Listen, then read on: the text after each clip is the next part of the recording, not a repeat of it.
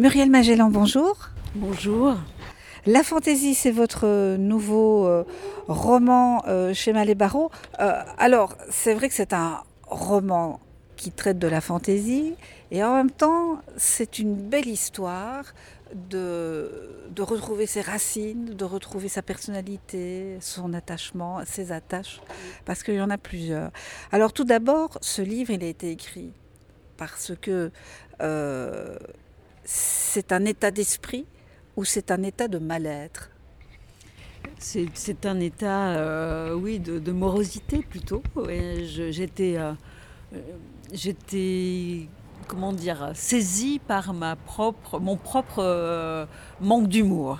Je, m'apercevais que les tentatives d'humour autour de moi n'arrivaient pas à, me faire rire et que moi-même, je n'avais plus de décalage. Et j'étais plombée, comme on dit. Hein. Mmh. Et je me suis dit, qu'est-ce qui se passe où est euh, la fantaisie? Elle est où? Et j'ai commencé à rêver comme ça autour de ça. Et je me suis imaginé que c'était un objet, peut-être la fantaisie qui était cachée quelque part.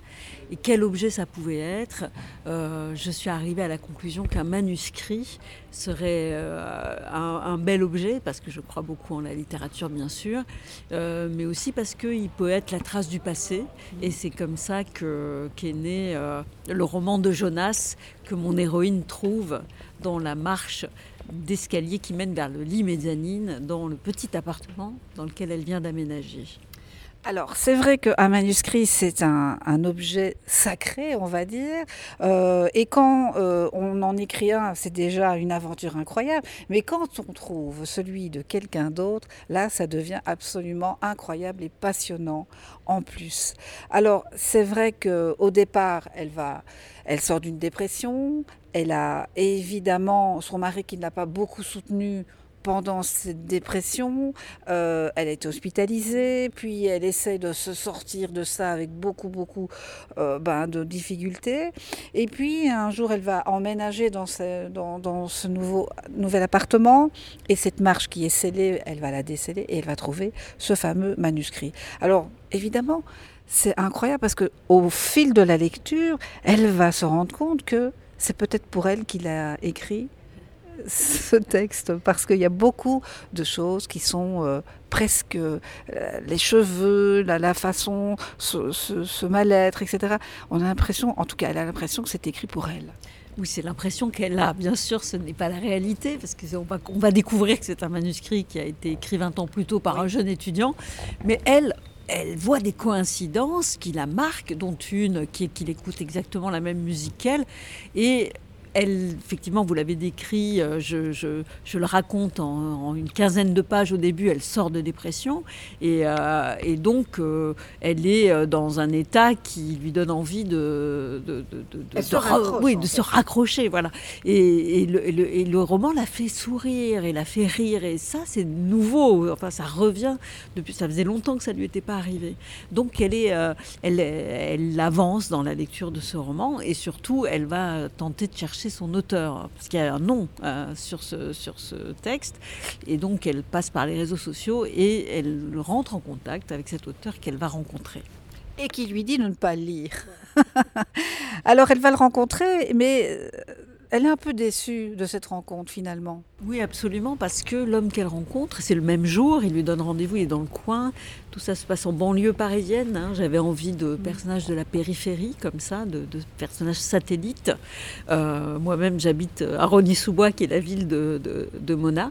Euh, elle, elle, le rencontre et là, elle découvre euh, un homme tellement moins drôle que le manuscrit qu'il dit avoir écrit, parce qu'elle se met à en douter, mais ce sera effectivement lui qui l'a fait, sauf que c'était le jeune homme qu'il était, qu'il avait écrit, et que lui-même a été euh, ralenti, alourdi par, euh, par sa propre vie, et qu'il a perdu la trace de, du jeune homme qu'il était. C'est vrai que j'avais envie de travailler aussi sur la mélancolie, sur le passé, sur... Euh, à quel point on, peut perdre le contact avec, euh, avec la, la, personne qu'on est ou certains aspects de la personne qu'on est et pour, euh, pour se laisser euh, envahir par la responsabilité, l'amorosité. Et c'est ce qui lui est arrivé, mais c'est peut-être pas complètement mort. Alors Mona, c'est un peu vous finalement, hein, puisque au départ vous avez envie d'écrire parce que vous avez un peu perdu, je vais dire la fantaisie aussi, l'imaginaire peut-être, parce que ça se touche en fait. hein. Il y a quelque chose de magique euh, dans certaines choses du quotidien qu'on a envie d'y mettre euh, toute sa volonté et, tout, euh, je vais dire, sa fantaisie dans l'imaginaire. Et puis un jour on se lève on n'a plus ça, on n'a plus cette petite étincelle. Oui, c'est très juste de, rapprocher la fantaisie de l'imaginaire. D'ailleurs, le roman commence par Imaginons, hein, imaginons Mona, et parce que pour moi c'est très proche.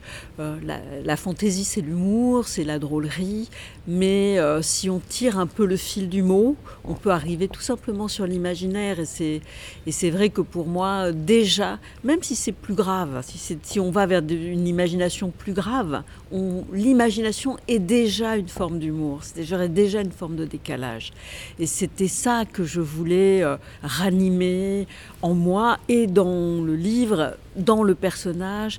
C'est l'art de se décaler pour rendre le monde supportable. Donc l'art de fictionner aussi et euh, de, de transformer. Voilà. Oui.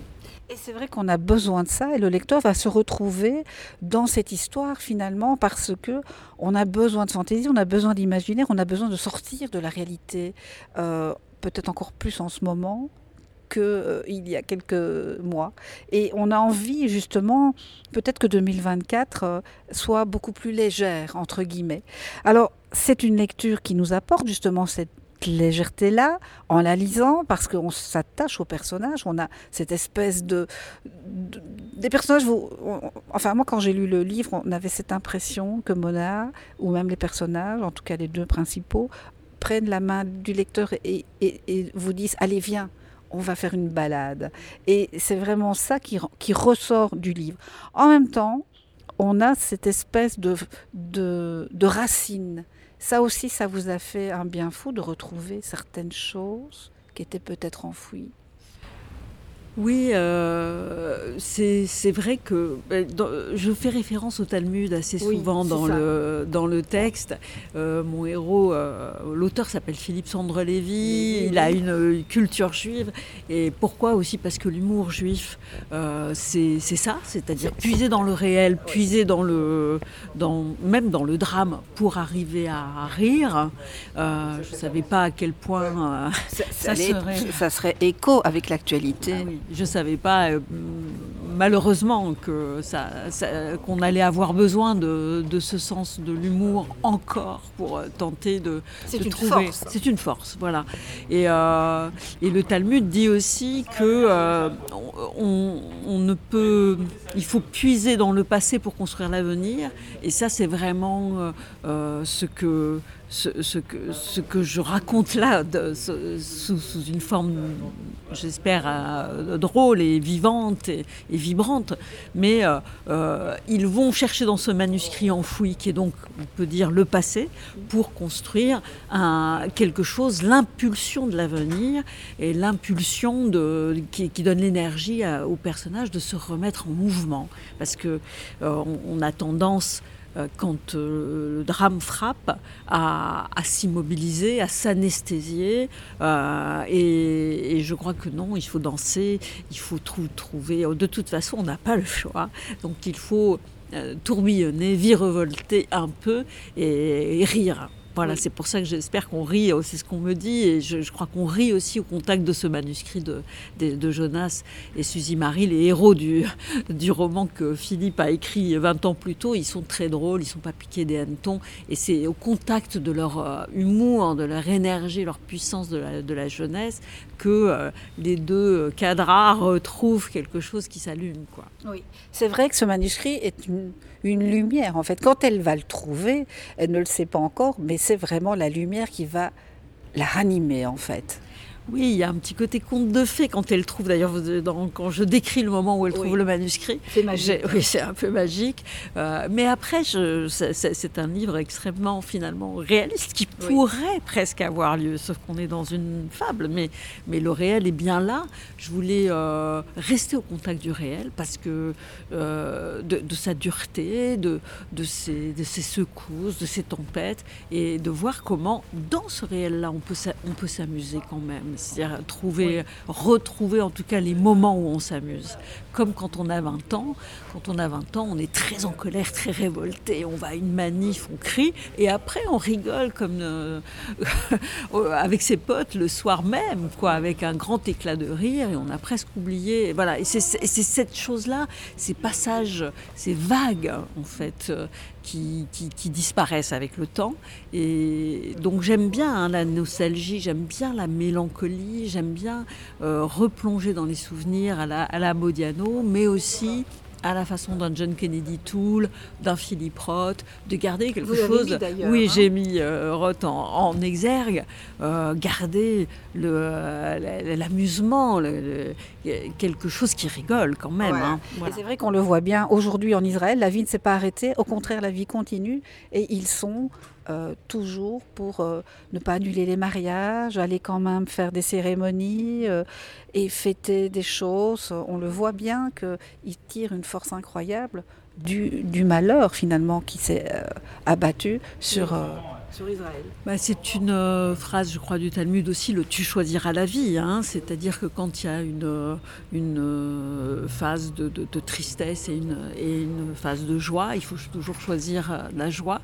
Et je crois que malheureusement, le, peuple juif a été très sollicité durant toute son histoire sur euh, euh, avec le drame et qu'il a appris ça, à l'appliquer, à le mettre, euh, ne pas seulement le penser comme un, comme une phrase qu'on mettrait dans, dans un texte. Ça devient une façon d'être au monde. Oui. Que moi, une façon de vivre. Une façon de vivre. Et je, et, je crois que c'est essentiel. Et euh, je, ce, livre est, est, en écho à ça. Hein. Oui, tout à fait. Ah oui, ça ne pouvait pas, je vais dire, mieux tomber dans ce malheur que d'avoir justement ce livre qui... Euh, nous donne presque cette injonction relevez-vous. Euh, c'est presque ça. Il y a des adaptations cinéma, parce que vous êtes une femme aussi d'écriture, de scénario, etc. Euh, on voit très bien ce livre à l'écran. Ah euh, Oui, ce que je voulais juste réagir, c'est relevez-vous, c'est plutôt relevons, relevons-nous, hein, relevons-nous, parce qu'on est, on a tous été très, très atteints. Euh, est-ce que ça peut faire un film? Peut-être peut-être. Je, je, l'ai écrit vraiment comme un roman. Comme un hein, roman. comme un roman parce que d'abord, euh, vous voyez que l'alternance du manuscrit et, de, du récit, puisqu'on lit de, quelques passages quand même, en alternance de ce livre qui les fait tant rire, enfin qui les ranime, euh, euh, ça c'est compliqué à adapter au cinéma, mais pourquoi pas hein, On m'en a déjà un peu parlé, donc il faut que je sorte de la forme du, du roman pour, euh, ou alors que quelqu'un d'autre s'y penche.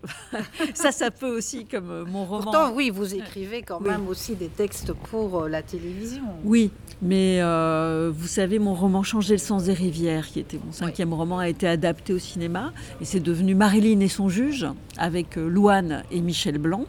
Et c'est quelqu'un d'autre qui l'a fait. C'est Jean-Pierre Améris qui l'a réalisé, c'est Marion Michaud qui l'a adapté. Moi, j'ai pas voulu le, Et la page faire. Blanche? Et la page blanche, c'est moi qui l'ai fait par contre. C'est mon, mon film à moi, comme réalisatrice. Donc, euh, je l'ai adapté de Pénélope Bagieux et Boulet. Et vous voyez, je m'empare de, de la, matière des autres. Avec Sarah Giraudot. Avec Sarah Giraudot. Et euh, je suis très, très heureuse de ce film qui a une belle vie et, euh, qu'on peut encore voir d'ailleurs sur les, sur les Canal Play et tout ça. Euh, c'est une comédie aussi. Je pense d'ailleurs que je, la page blanche a, un peu imprégné la, fantaisie, justement, parce que euh, il y a de la fantaisie déjà dans la page blanche. Oui. Et c'est vrai qu'une page blanche, en général, euh, je ne sais plus qui a dit ça, ça va peut-être me revenir pendant qu'on se parle, mais que la, page blanche n'existait pas. Je crois que c'est Ryan Adams qui a dit ça, que le chanteur euh, américain, que la page blanche n'existait pas. Il suffit de la remplir avec son cœur. Et je trouvais ça tellement beau que quand on y met toute sa volonté, on arrive quand même à créer quelque chose. Et, euh, la preuve, quand on ne va pas bien, là, vous avez quand même créé quelque chose qui vous a permis de retrouver le sourire et la fantaisie et permis et ça certainement permettre aussi au lecteur qui est peut-être en une passe mal dans, sa peau va peut-être retrouver aussi ce fameux chemin bat du rire, tout simplement. Euh, ma dernière question, Muriel Magellan, c'est il y a d'autres projets en cours. Vous avez encore des petites étincelles par-ci par-là pour 2024 oui, je, moi je suis assez boulimique hein, de projets de création. Euh, j'ai travaillé à deux, deux scénarios pour les réaliser cette fois. Euh, un qui est l'adaptation de La double vie d'Anna Song de Mintra Nui, qui est un très beau ah, roman que vous avez sans doute lu et que j'adore. Et, j'adore Mintra Oui, voilà. Et donc euh, j'ai la chance d'avoir fait euh, un scénario adapté de ce roman. J'ai très bon espoir de le tourner cette année. Et j'ai un autre projet qui est aussi avancé, donc je ne sais pas lequel passera d'abord, mais qui est un scénario original. En tout cas, on vous souhaite le meilleur pour 2024. En attendant, ce livre vient de sortir, La Fantaisie, aux éditions Mille Barreaux. Merci beaucoup, Muriel Magellan, pour cette petite pépite de 2024. Merci à vous.